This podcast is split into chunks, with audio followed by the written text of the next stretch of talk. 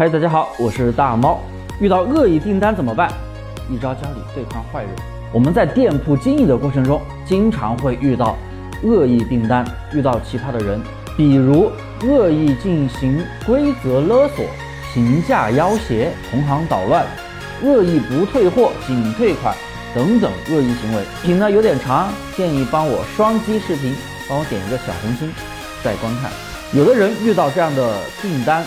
直接选择正面去刚，最后带来的结果肯定是你的店铺受伤。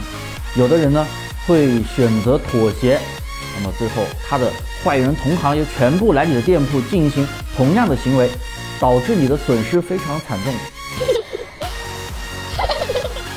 那么我们应该如何正确的去面对处理这些行为呢？大家一定要。学会用官方的武器来保护自己的店铺。